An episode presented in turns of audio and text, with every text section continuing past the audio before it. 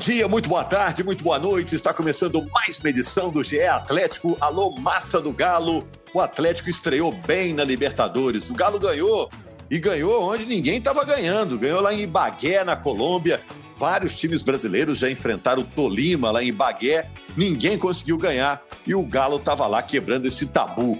2 a 0, um gol do Nacho e um gol do Tietê. Próximo jogo do Atlético na Libertadores contra o América na quarta-feira que vem no Mineirão. Mas antes, o Atlético pega o Internacional na estreia do Galo e do Inter no Brasileirão 2022. Eu sou Rogério Correia, estou apresentando o programa, mas estou aqui com o Marcelo Cardoso, com o Frederico Ribeiro, ambos do GE. Globo, e a Carol Leandro, que é representante da torcida no nosso podcast. E a gente quer saber: o Atlético jogou bem ou jogou mal? Era o jogo mais difícil do Atlético na fase de grupos da Libertadores?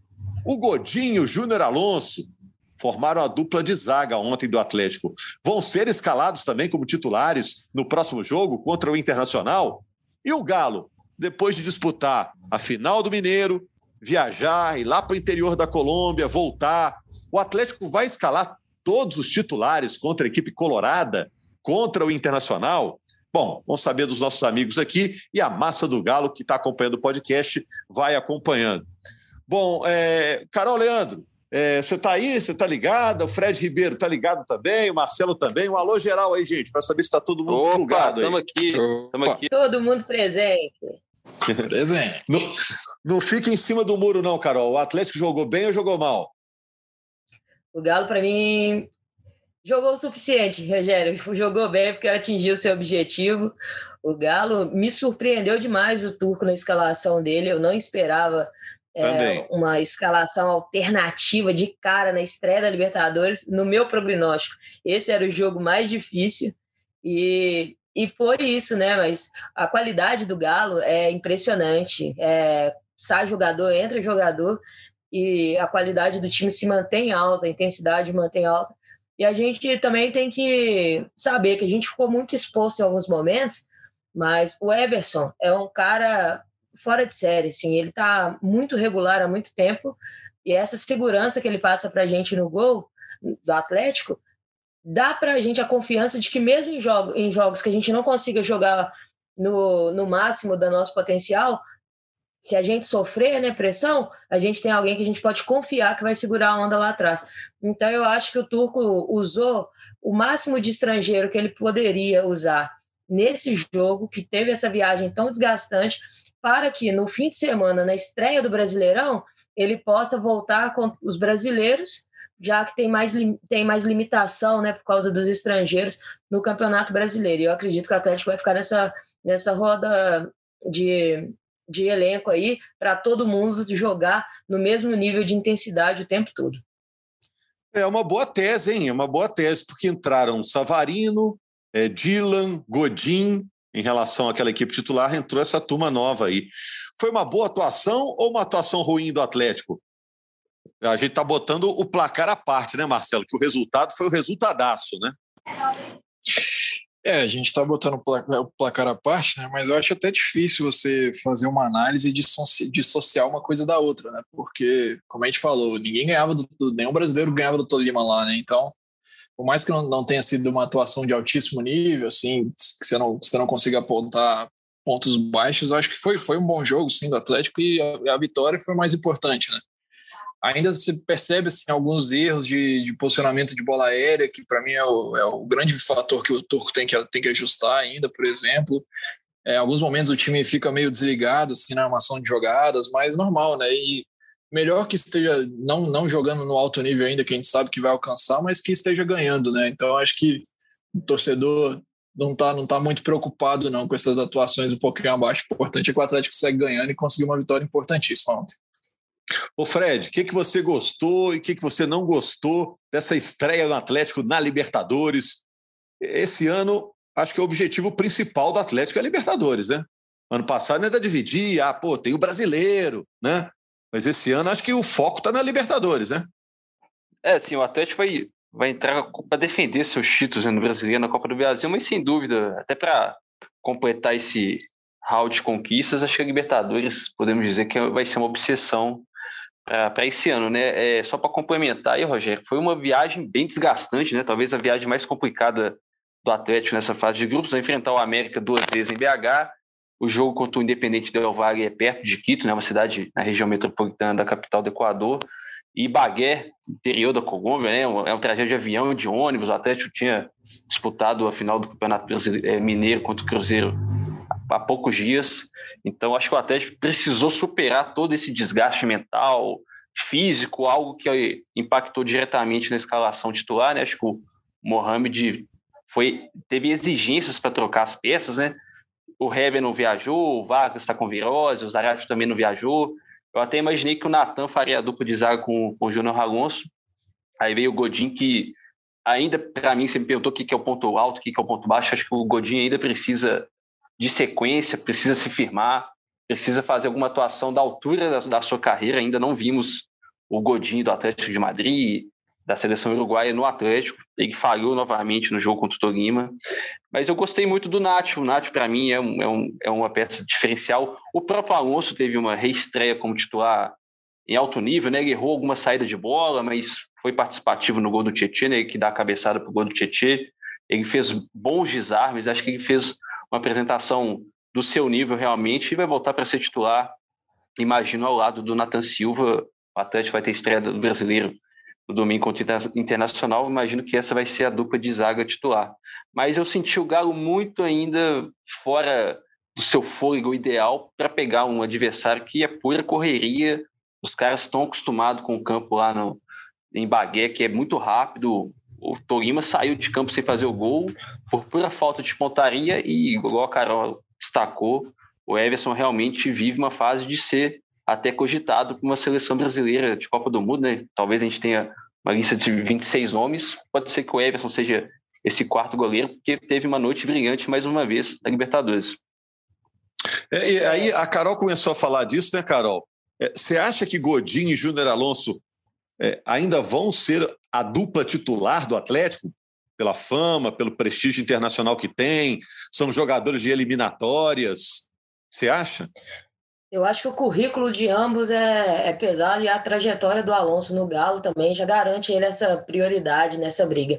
Só que o Godinho, Rogério, eu não consigo entender como que ele, ele atua tão bem na seleção e chega no Galo e, e a, o rendimento dele não sobe, entendeu? Assim, é, eu acho que a gente também esperou muito mais que o Godinho podia oferecer devido à idade, mas algumas falhas de posicionamento, eu ainda acho que o Godinho tá lento, e aí eu pensei que assim, ah, é questão física. Só que ele vai jogar pelo Uruguai e ele acaba com o jogo. Eu não sei se é porque o Uruguai é uma equipe que é mais retrancada, digamos assim, então ele está mais protegido, e o Galo, por ser muito mais intenso no ataque, deixa ele mais exposto, mas eu acho que o Godinho, para ganhar essa vaga do Nathan Silva, ele vai ter que correr muito, porque hoje eu acho que o Nathan Silva ainda está à frente dele. E eu acho que o Galo sente uma falta absurda do Zarate em campo. O Galo não é dependente de praticamente nenhum jogador do time titular. Mas eu, a queda de rendimento que o Galo tem quando o Zarate não está em campo mostra para mim que o Galo sente falta desse jogador.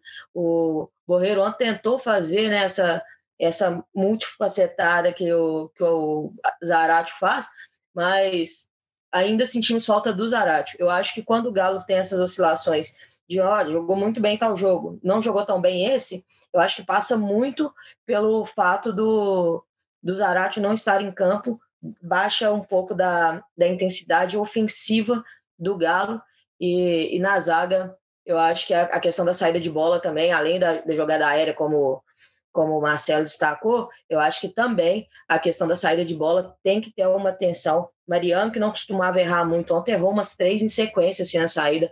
Alonso também perdendo saída de bola. O Godin no clássico da primeira fase do Mineiro aconteceu muito isso, então eu acho que o Galo tem que ajustar essa saída de bola, porque se essa transição funcionar melhor, a gente vai sofrer menos com pressão adversária.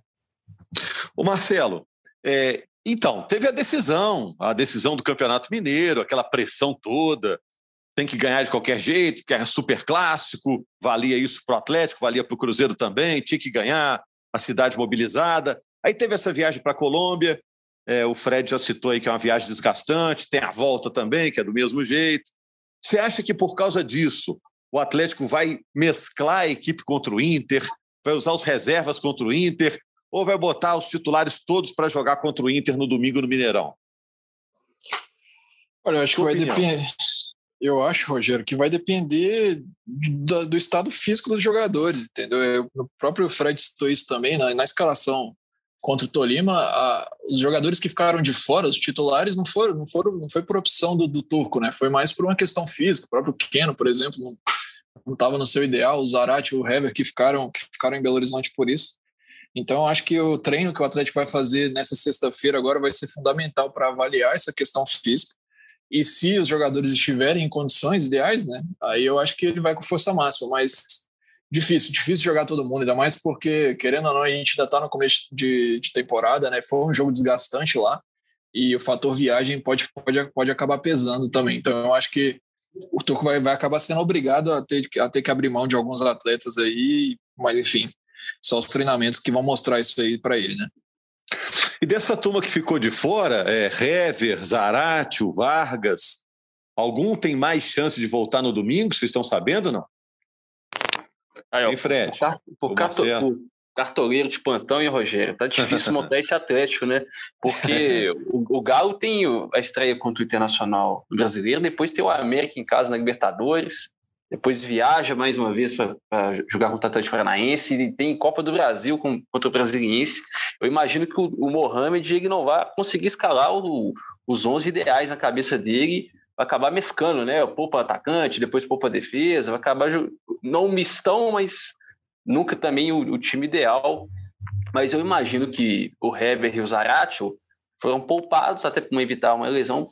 Provavelmente podem pintar contra o Internacional, acho que o Zaratio mais ainda, porque a Carol destacou bem, né? O, o Atlético não tem um substituto do Zaratio, né? Acho que talvez nem no futebol brasileiro existe um jogador com as características do argentino. Então eu estou imaginando que o Zarate vá sim ser escalado como titular. O Hever talvez não tenha tanta essa pressa, porque o, Galo tem uma, uma gama maior de zagueiros aí. E tem a situação do Vargas, né? O Vargas voltou da seleção chilena com uma virose, ele já não tinha participado da última rodada da, das eliminatórias, sequer viajou, sequer foi relacionado o clássico da final do Campeonato Mineiro. A gente vai ter que esperar realmente para ver se ele pinta no treino de sexta, de sábado.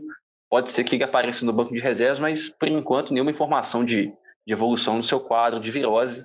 Pode ser que continue como, como desfalque no ataque, que já teve o Keno no, banco de reservas com o Tolima. Então imaginamos que o Keno vai voltar, que na ponta direita pode ser o Ademir, que todo mundo aqui imaginou que poderia ser titular, mas foi o Savarino. Tem essa briga boa pela direita.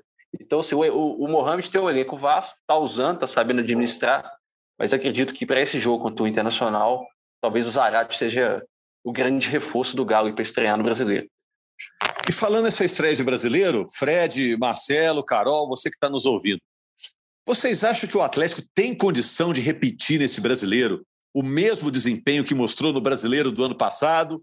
Ou o torcedor já tem que desencanar disso? Que o ano passado foi especial, foi totalmente diferente. O que, que vocês acham? Bola tá quicando aí para quem pegar.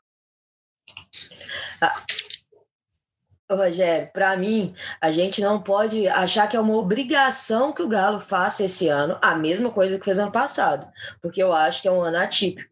Só que a manutenção da equipe para esse ano e o Galo já ter começado o ano bem nos deixa com a esperança de que ele vai fazer um grande campeonato e buscar esse esse bicampeonato sequencial do, do Brasileirão é uma coisa que vai ser grandiosa. E esse grupo já mostrou que não se contenta, que quer sempre vencer, sempre ganhar.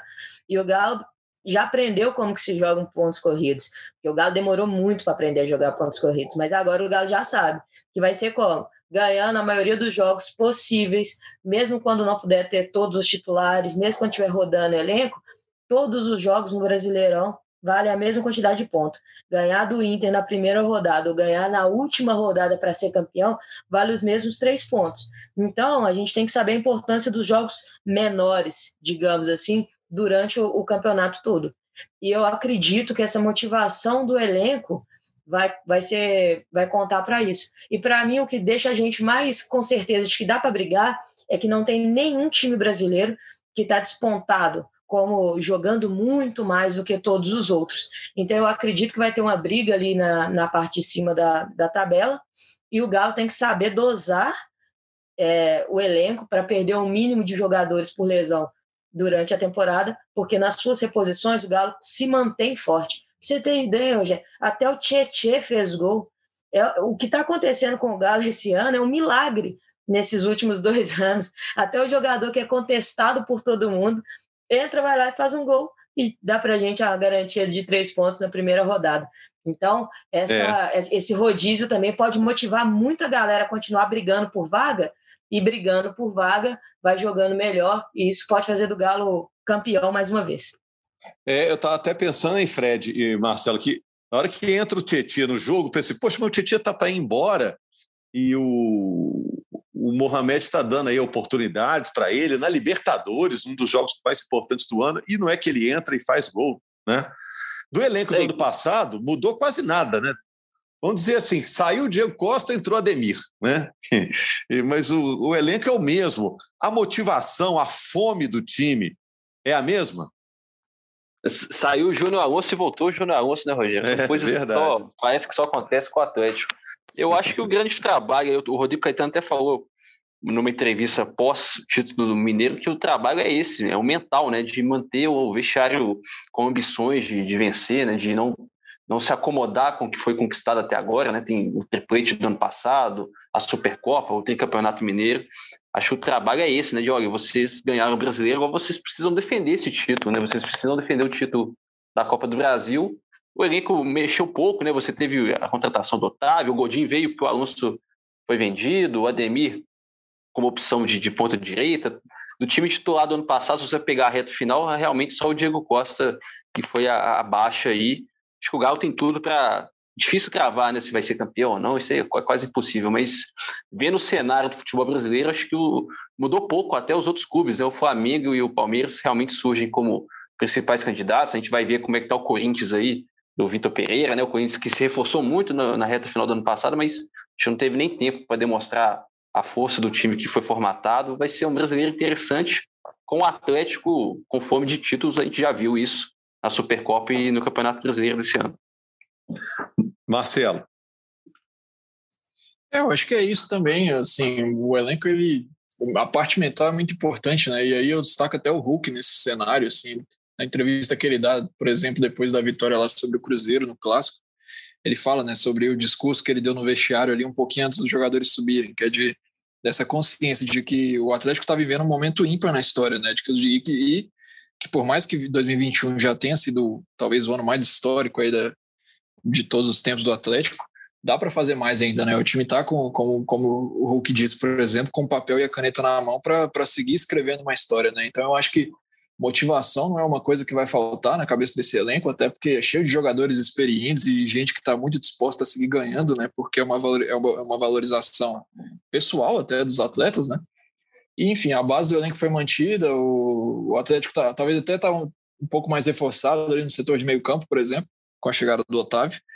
E, enfim, a, condições o Atlético tem, assim, vai brigar, talvez o Palmeiras nesse momento desponte como principal rival, o Flamengo ainda no momento ali de instabilidade, mas o Atlético tem totais condições de brigar e tem até uma certa obrigação de seguir brigando, né? Porque pelo elenco que montou e pelo, pelo time que tem, eu acho que todo torcedor espera que o Atlético pelo menos vai, seguir disputando o título ali até as rodadas finais.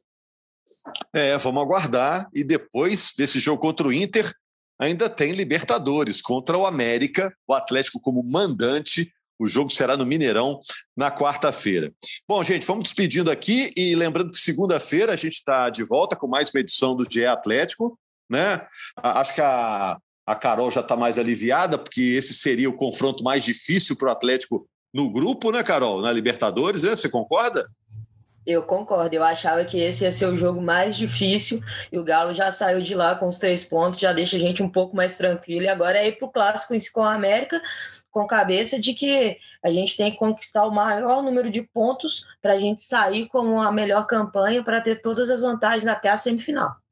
É, o Atlético vai fazer só dois jogos fora de casa, fora de Belo Horizonte, na fase de grupos, e um deles ele já fez e ganhou. Então o Atlético está deixando em situação bem confortável é, o time na tabela de classificação. E agora e o segundo turno Inter... é todo em BH, hein, Rogério? O segundo todo turno em BH. do grupo D é todo em BH.